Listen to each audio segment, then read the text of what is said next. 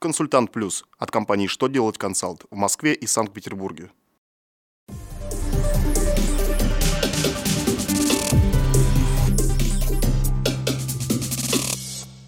Вы смотрите новости на канале «Что делать ТВ» в студии Екатерина Ремезова. Здравствуйте!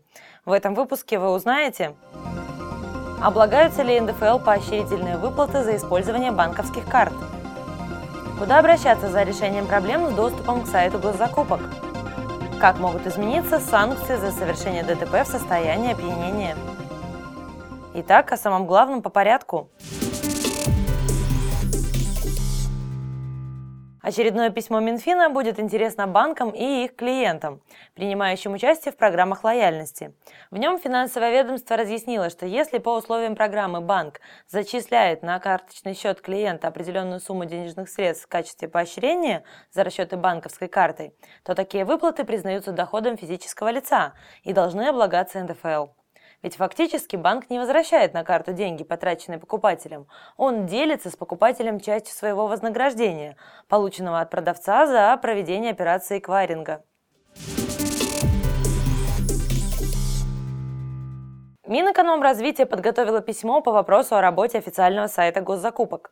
Ведомство объяснило периодически высокую нагрузку на телефонные линии круглосуточной службы поддержки ресурса, вводом в эксплуатацию новых элементов функционала, а также внесением изменений в уже действующие.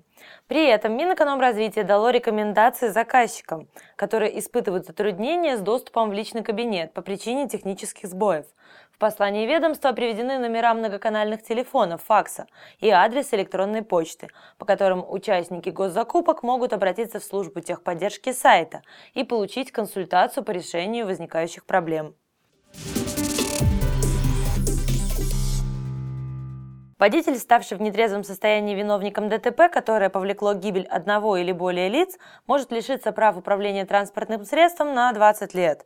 Соответствующий законопроект внесен на рассмотрение Госдумы. Действующий Уголовный кодекс предусматривает за совершение подобного преступления дополнительное наказание в виде лишения прав на срок до трех лет. Авторы инициативы считают эту санкцию слишком мягкой, отмечая, что в реальности виновники ДТП со смертельным исходом наказываются всего на несколько месяцев.